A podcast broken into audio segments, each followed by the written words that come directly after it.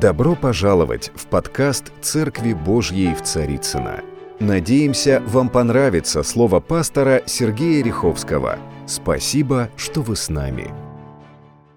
Наверняка все слышали эту чудную песню Вячеслава Добрынина «Не, соль, не сыпь мне соль на рану, не говори на взрыв, не сыпь мне соль на рану, она еще болит». Кто-то помнит, да? Вот. Я вчера спросил своих внуков, они говорят, дедуль, мы не знаем ни Добрынина, ни эту песню, но тема интересная. Слава Богу. Итак, не сыпь мне соль на рану. Соль на ране или на рану.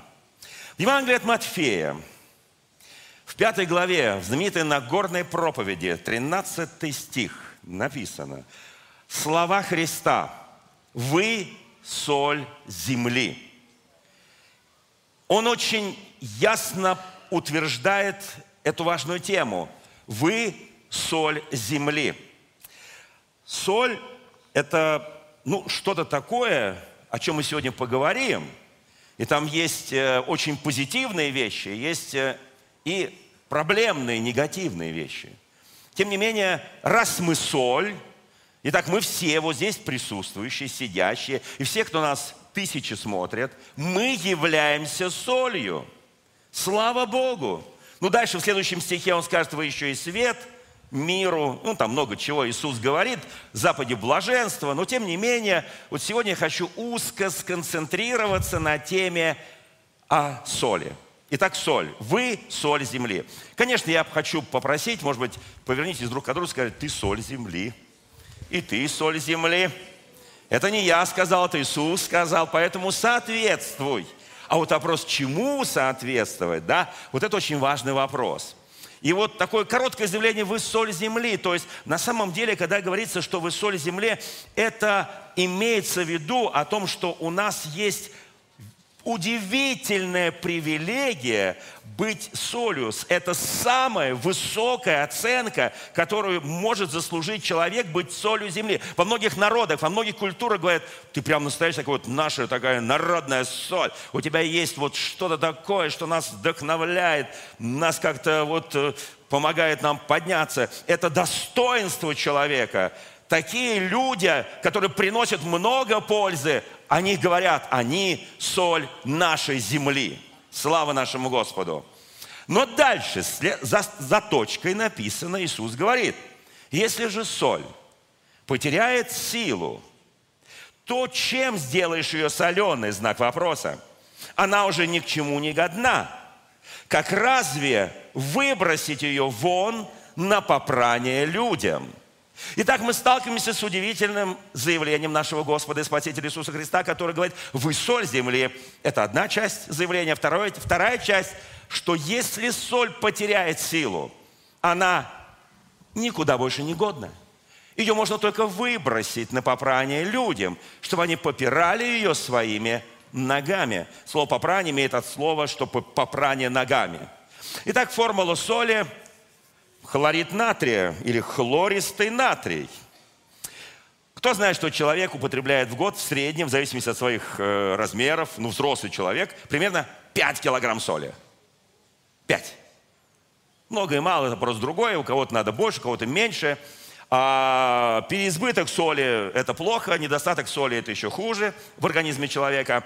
Ну, мы все знаем, что в человеке, во взрослом, примерно 5 литров крови, так 5 килограмм соли, 5 литров крови. И в случае хронической нехватки вот этого хлорида натрия, хронической нехватки в организме человека наступает летальный исход – Оказывается, соль, она имеет определенные качества, определенные свойства, определенное влияние на организм человека и вообще на жизнь человека. Вы знаете, а, давайте э, кое-что я скажу о соли, потому что, ну, вот, чтобы мне продолжить проповедь дальше, я должен объяснить, что такое в реальности вот эта вот соль. В древности, во времена Иисуса Христа, соль стоила очень дорого – это было одно из самых ну, дорогих, так сказать, продуктов. И греки называли ее божественной. Есть такое слово «фион». У римлян была поговорка «нет ничего полезнее солнца и соли». В эпоху Иисуса Христа люди выделяли три важнейших особых качества соли. Итак, первое качество – соль связывали с чистотой. Они считали, что соль – самая чистая вещь в мире, потому что она является продуктом двух самых чистых вещей – солнца и моря. Ну, видимо, тогда экология была идеальная, море было чистейшее, ну, солнце, как всегда. Вот эти два, два, два компонента. Тогда соль добывали, собственно говоря, из воды, из морской воды. Позже она стала каменной и так далее. И для них, для тех людей, да, а, всегда иудеи, например, приносили жертву Господу, осоляя ее. В книге Левит написано, что ты не имеешь приносить жертву, не осолив ее прежде, и потом только на жертвенник. Это назывался завет соли между Богом и человеком. То есть жертва всегда осолялась. Теперь смотрите, что интересно. Если христианин соль земли, то он является образом чистоты. Скажи соседу, дорогая соль, драгоценная, ты образ чистоты. Аминь. Давайте будем друг другу говорить. Мерило честности, мерило отношение человека к своей работе. Скажи, ты же так, так работаешь, ты такой профессионал. Это тоже соль в тебе говорит. Мерило честности, мерило сознательности, нравственности. Послушайте, христианин – должен стоять за абсолютную чистоту своей речи, свое поведение, что это тоже соль. Когда мы говорим слова, мы говорим соль Слова Божьего. Переводя, конечно, на современный светский язык, чтобы было понятно людям. Но мы говорим соль. У нас нет ничего, никаких примесей в наших словах, в нашей работе, в нашем поведении. Христианин не может отойти от абсолютной нормы честности. Он не может себе позволить легкомысленно вести. Почему? А потому что он соль этой земли. Христианин не может позволить себе непристойных шуток, которые могут составить чуть ли не половину разговора. Христианин должен на основании Священного Писания хранить себя неоскверненным от мира, чтобы не испачкать чистоту завета соли с Господом. Итак, первая соль связана с чистотой. Итак, скажи соседу, я чист. Апостол Петр возмутился. Вы знаете, у нас Страстной четверг в нашей церкви всегда есть омовение ног святых, вы это знаете. И когда Петр увидел, как Иисус хочет мыть ему ноги, он сказал Христу, не омоешь ног моих вовек.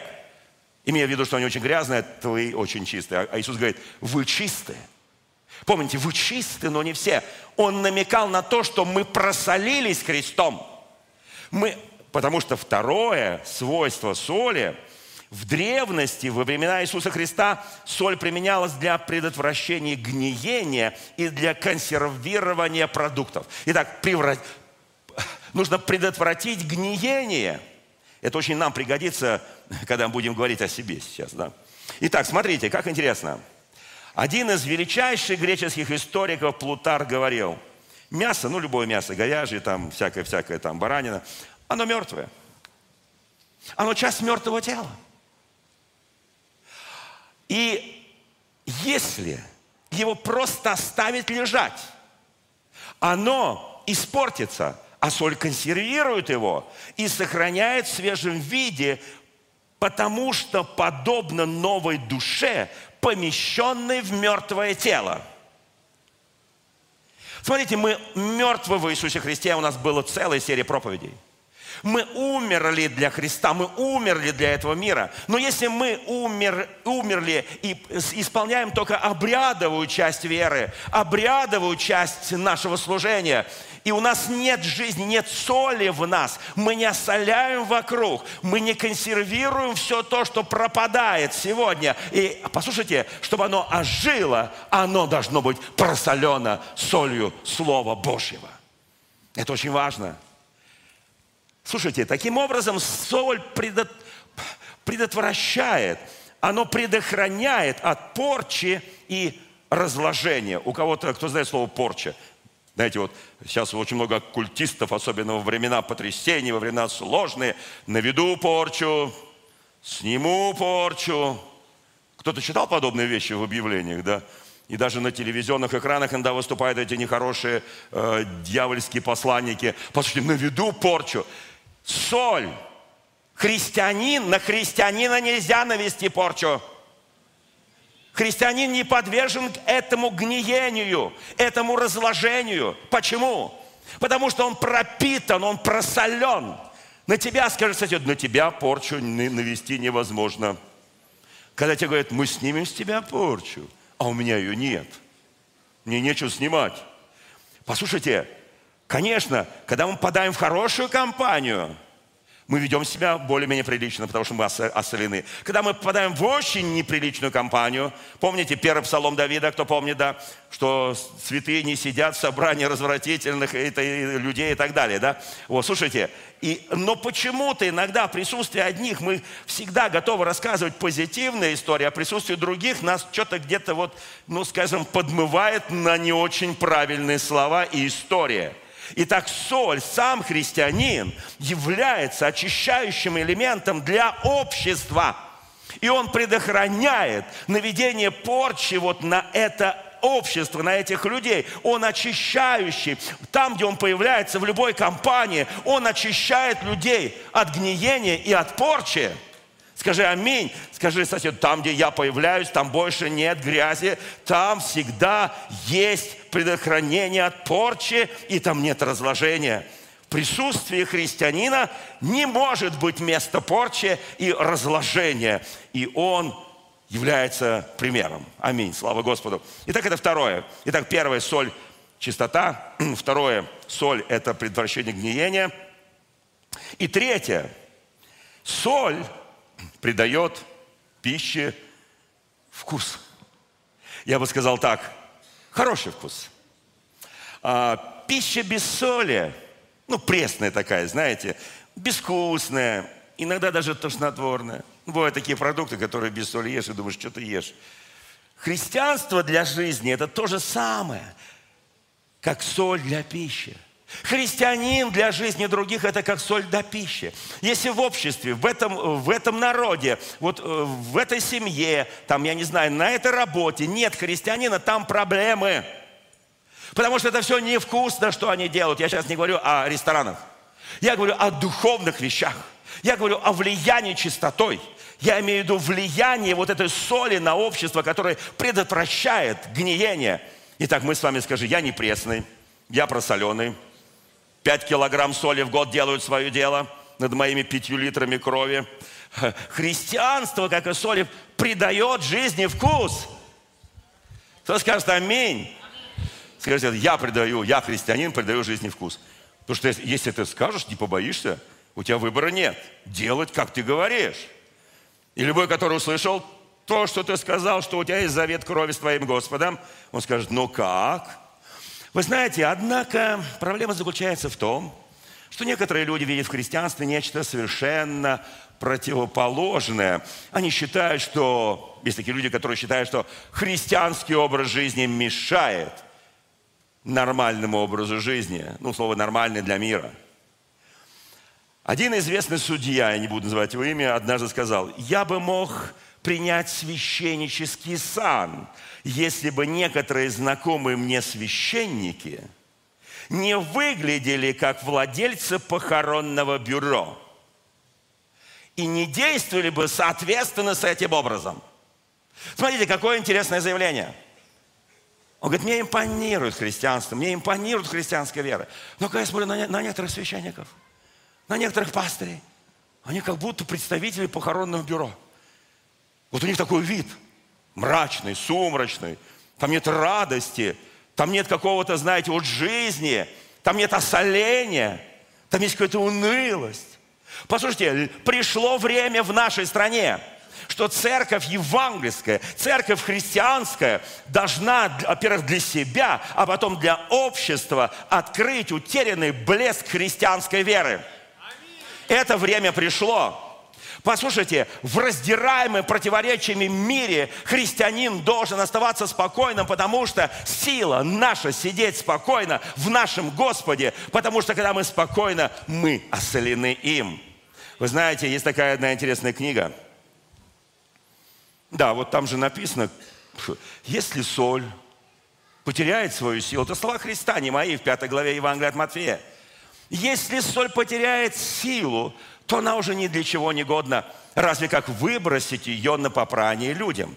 Позвольте мне объяснить, собственно говоря, что написано. В одной из своих книг один известный автор, книга называется «Иисус Палестинский», приводит интересное объяснение этому месту Писания. В Палестине, то есть там, в древней земле обетованной, печь, в которых выпекали хлеб – ну не только хлеб, там могли печь и мясо, обычно выносили вне своего дома и строили из камня на фундаменте из черепицы. В таких печах, чтобы сохранить тепло, под черепичный фундамент закладывался толстый слой соли. Соль не давала теплу уходить. Слой соли работал – Через некоторое время, под действием, естественно, температур, под действием всего, соль теряла свою силу. Силу сохранять тепло. Она препятствовала охлаждению. Через некоторое время черепицу поднимают, соль убирают и бросают на дорогу, потому что она утеряла свою способность обогревать своим теплом. У нее тепло держалось больше, чем в черепице – и ее выбрасывают на дорогу. Ее никогда не выбрасывают на землю, где сеют. Она убьет эту землю. Ее выбрасывают на дорогу. И люди, вот почему Христос сказал, разве что выбросить ее на попрание людям. И люди своими ногами попирают эту соль. Некогда она имела силу, некогда она имела вкус, некогда она выполняла все свои три функции важнейшие. На самом деле их много, я назвал только три. Но потом что-то с этой солью произошло, перегрев, перегорание. Многие люди говорят, я перегорел. Я перегорел. Вы знаете, я уже 40, я был руководен в 78-м, сейчас у нас 23-й. Когда меня спрашивают, пастор, вы перегорели за эти 45 лет служения? Я говорю, ни разу. Я не лампочка, чтобы перегорать. Я соль, которая никогда не перегорает. Потому что, слушайте, как интересно.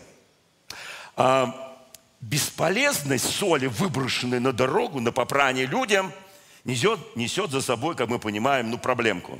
Если христианин не выполнял той задачи, для которой он был предназначен как христианин, его тоже ждет проблемка.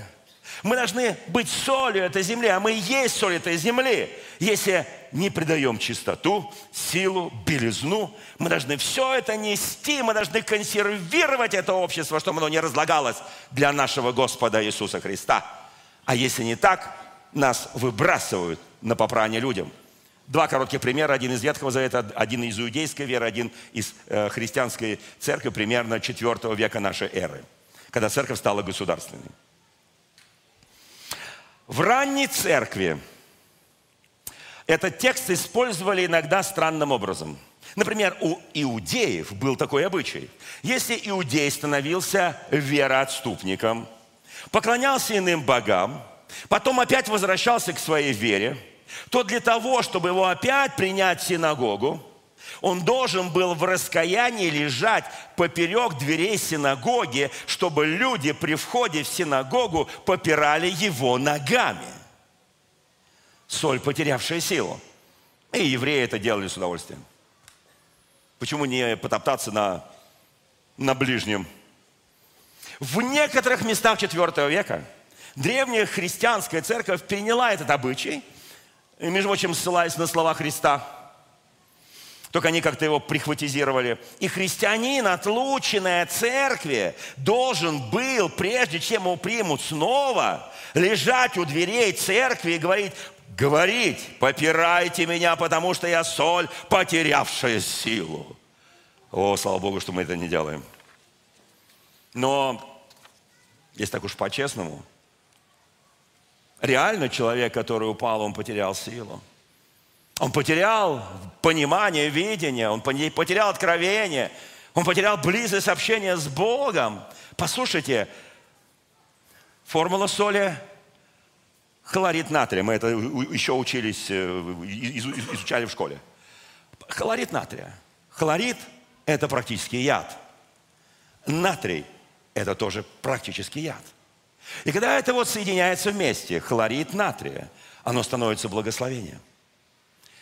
Но солью иногда казнили. Заставляли человека, особенно в Монголии, съедать, в Древней Монголии, съедать столько соли, что его желудок соли разъедал, он умирал. В Китае была пытка солью, когда человеку давали очень соленую пищу, кормили, кормили, кормили, но не давали воды – в других еще культурах было, когда делали надрезы на коже и посыпали туда соль. Это была нестерпимая боль. Оказывается, соль можно использовать по-разному. И для благословения, для консервации, для удаления порчи, для чистоты, для того, чтобы солять, для того, чтобы всему придавать вкус. И можно использовать по-другому. А позвольте мне один такой пример из Нового Завета, уникальный пример. Деяния апостолов, 15 глава, два благословенных мужа Божьих, два великих апостола, Павел и Варнава. Я читаю нового русского перевода. Здесь можно высвечивать, пожалуйста, и синодальный, 15 глава, начиная э, с 30 стиха. Э, после нулевого собора, на котором было принято решение, что христианам из язычникам не нужно обрезываться, помните, да, вот не нужно исполнять иудейские традиции, они радостные, с письмами, возвращаются в Антиохию, откуда они пришли, там, где они, собственно говоря, стали апостолами, и вручили, показали письма, и Писание говорит, люди читали, люди радовались такой радостной вести, что им не надо делать обрезание, не надо исполнять иудейские традиции. Иуда и Сила там ободряли, вдохновляли, воодушевляли. Вот. А потом, стих 36, спустя некоторое время, Павел предложил Варнаве, Давай, они перед этим посетили ряд регионов. Помните, даже их там одного считали Зевсом, другого Ермием. Хотели им там жертвенники строить, поклоняться. Кто помнит?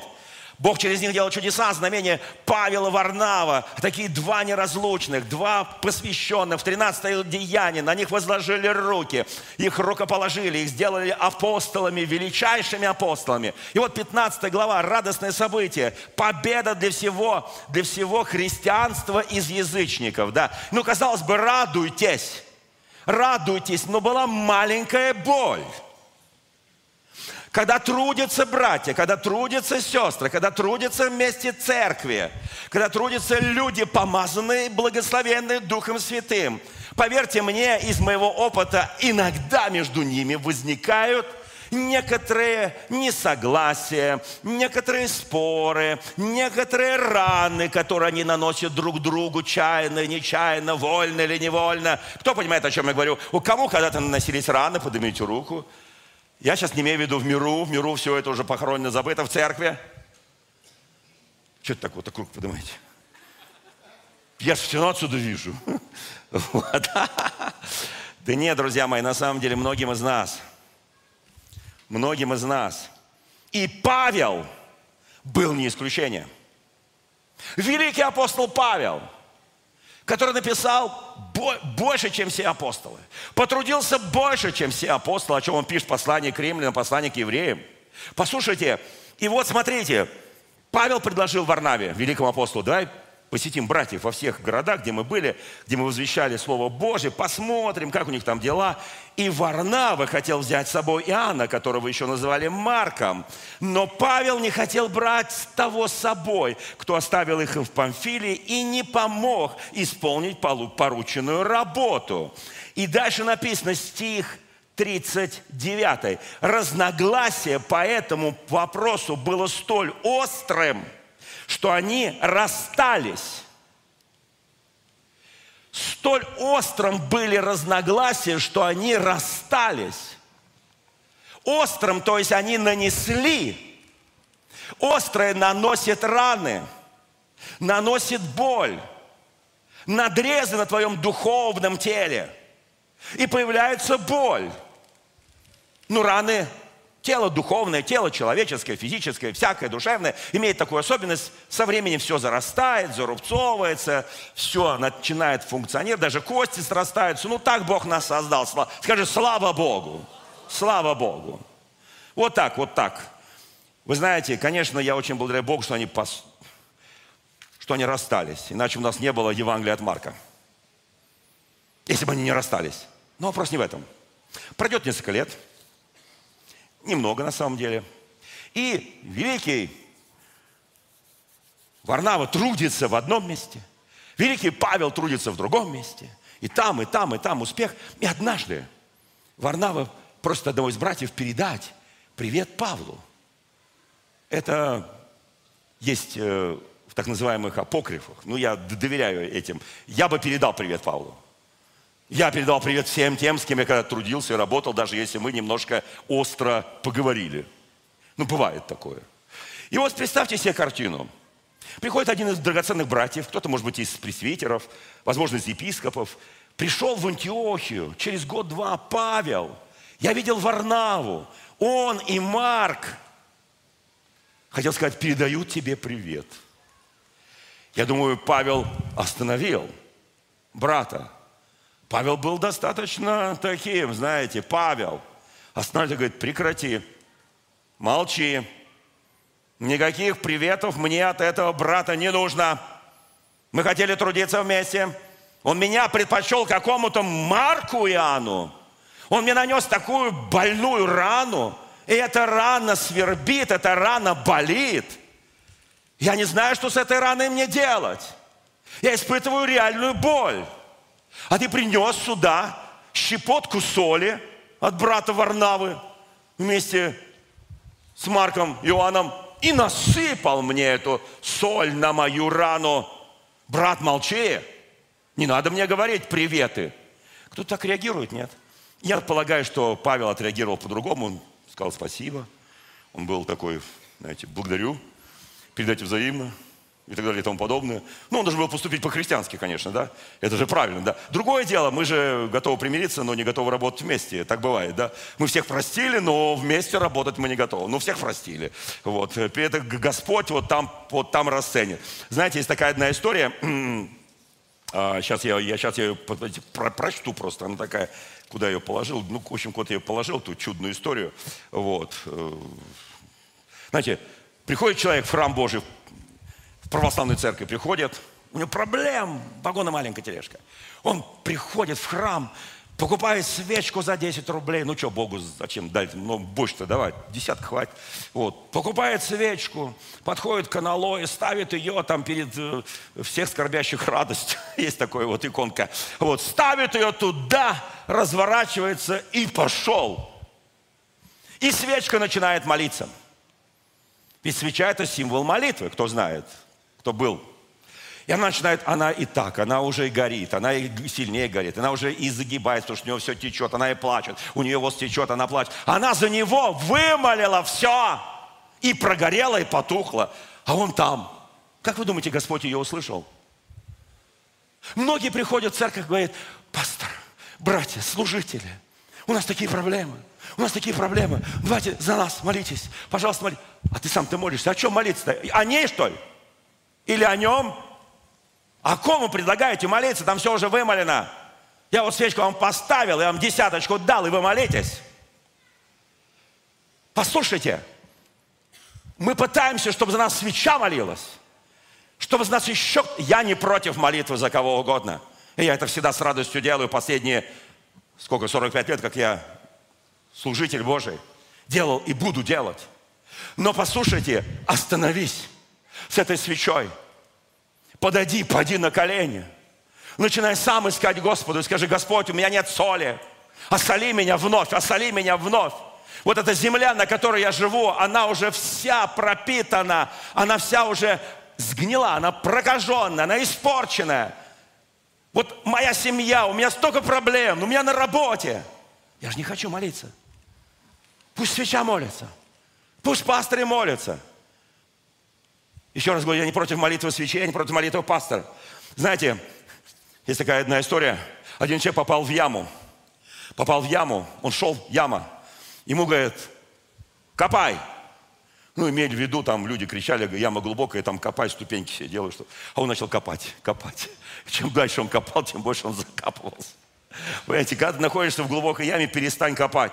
Яма затянет вниз, посмотри вверх на Иисуса. Пусть и попроси, люди, бросайте на меня землей. Кто понимает, о чем я говорю? И когда люди начинают бросать землю, бросать землю, бросать землю, бросать землю, бросайте больше, яма глубокая, бросайте землю, и ты выше, выше, выше, выше, выше, выше, выше, и вышел.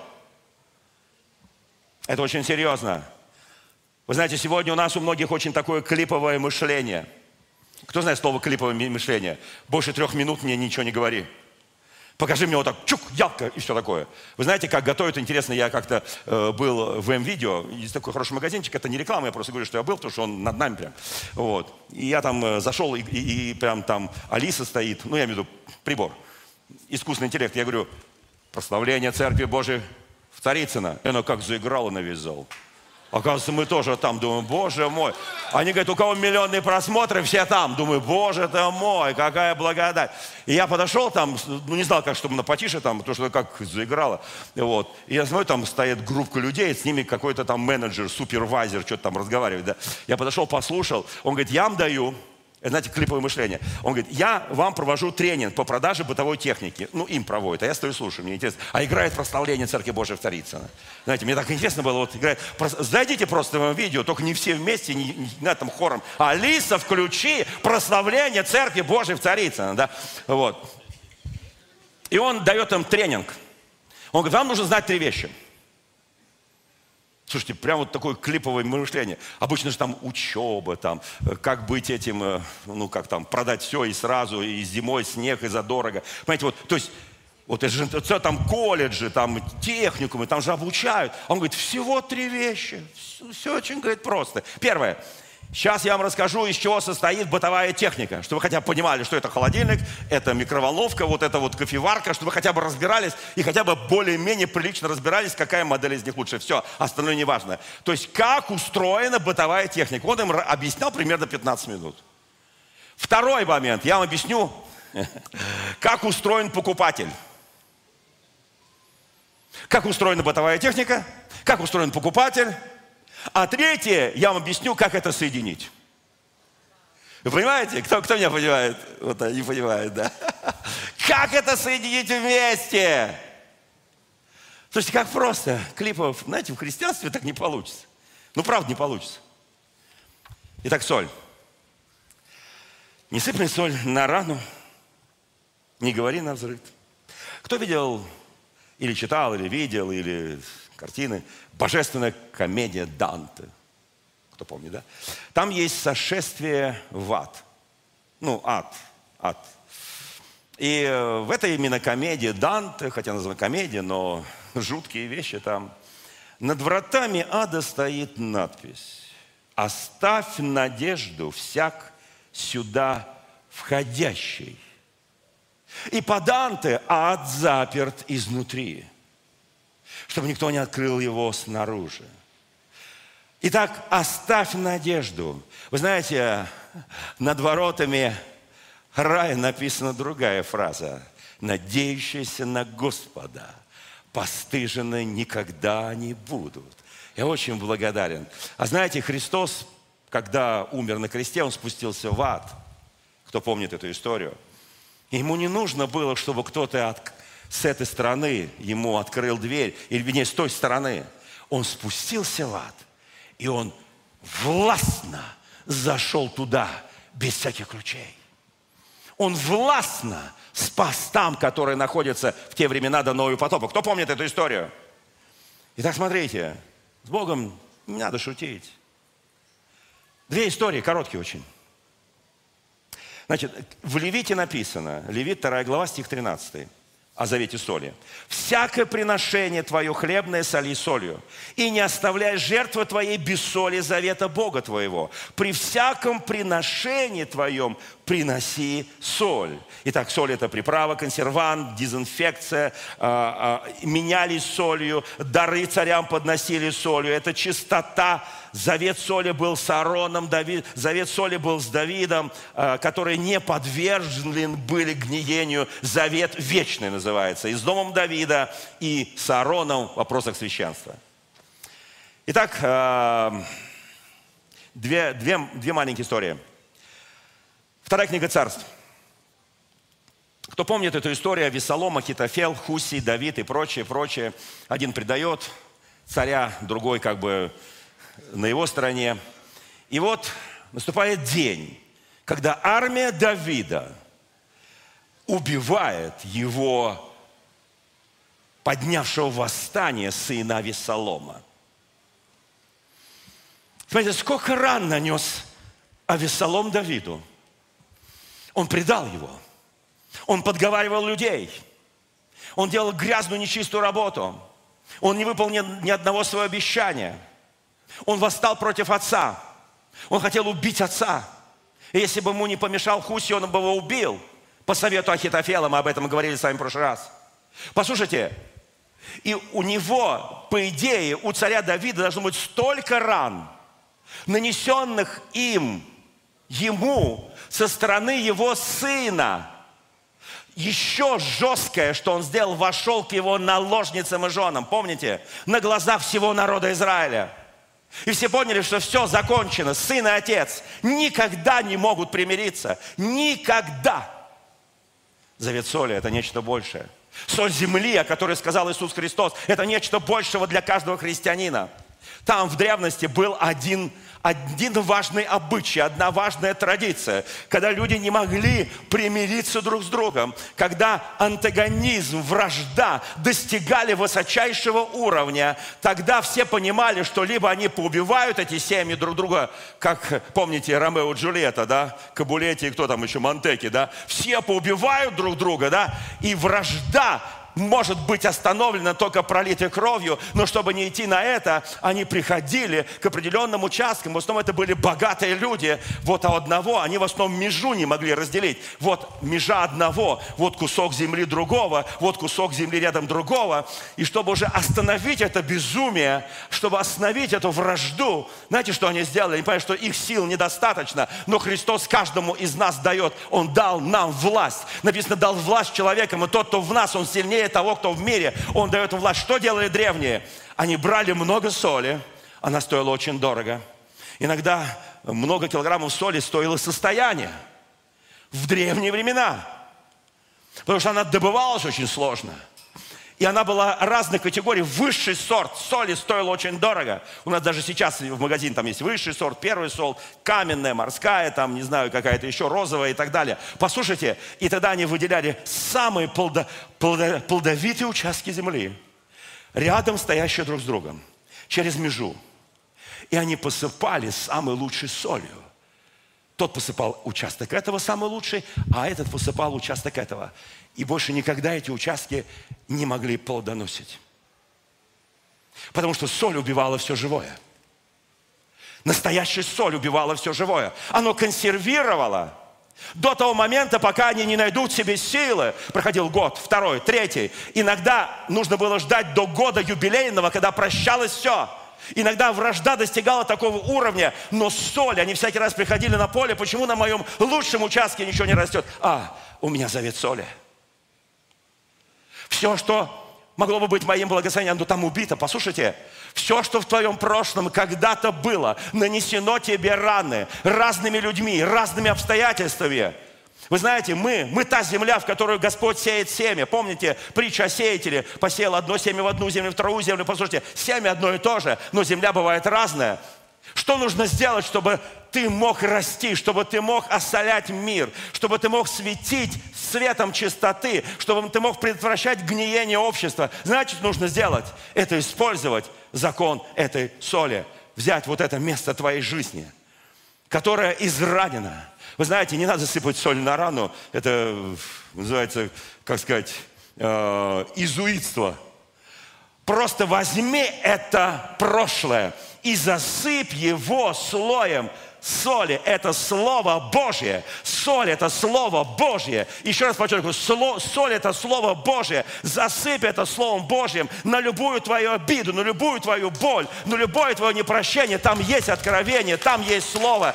И ты чудесным образом, и ты понимаешь, всякий раз приходишь, боль, надо, ага, вот вижу этого человека, а, да, да, да, а, не помню.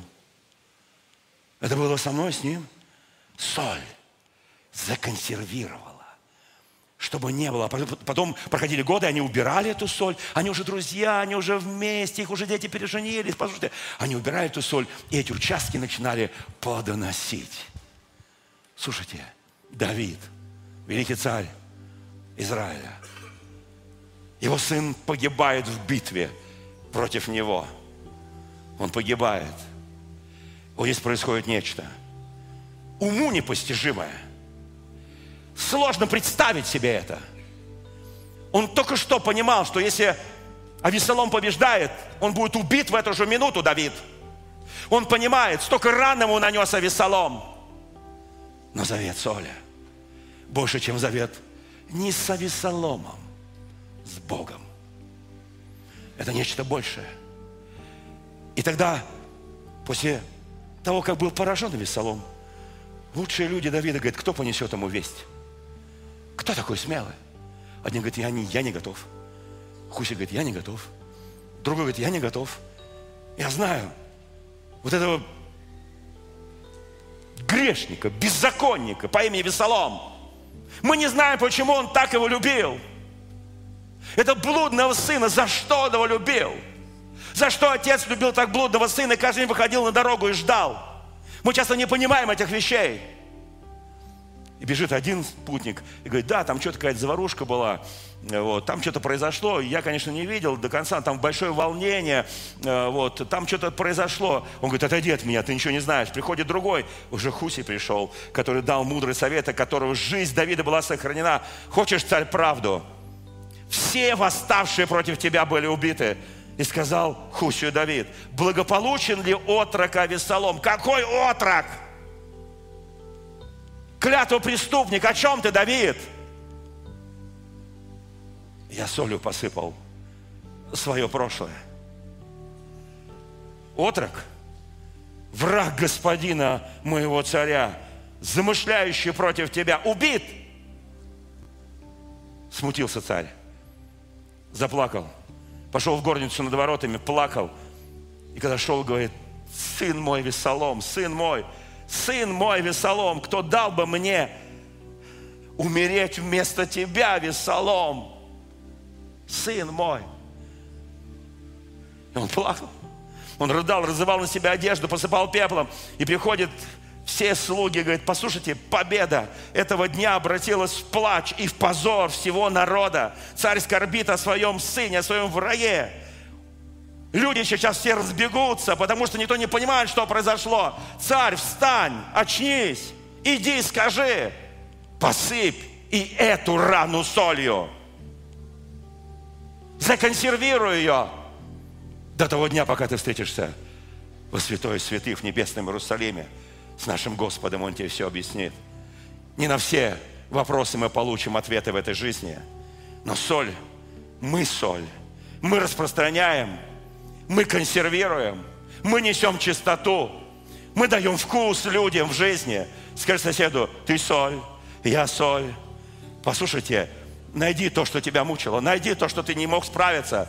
Засыпь это солью священного Писания. Законсервируй это до того дня, пока Господь не скажет, а теперь вы уже в мире друг с другом, а теперь убирайте эту соль и обрабатывайте ваши участки, и будет богатейший урожай. Давайте встанем перед Господом. В следующий раз я продолжу эту проповедь. Я буду говорить об Иосифе и братьях его. Вот там понадобилось тонны соли. Они ему в лицо говорят, ему, Иосифу, второму человеку, а вообще-то наш брат погиб. Мы видели это. Его разорвали дикие животные – пустыне. Он смотрит на них. А вы откуда? я продолжу эту проповедь в следующий раз, когда буду проповедовать в нашей церкви.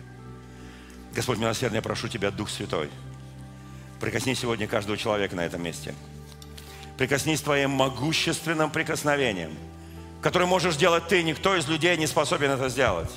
Мы говорили сегодня о соли, о которой так много написано в Священном Писании. Соль, которая соляет, соль, которая дает жизнь, соль, которая консервирует, соль, которая, Господи, посыпав ее, мы забываем все прошлое. Да, иногда соляные растворы, они гной убирают из ран, они горло очищают из, от ран, они выводят всякую нехорошую мокроту из нашего тела.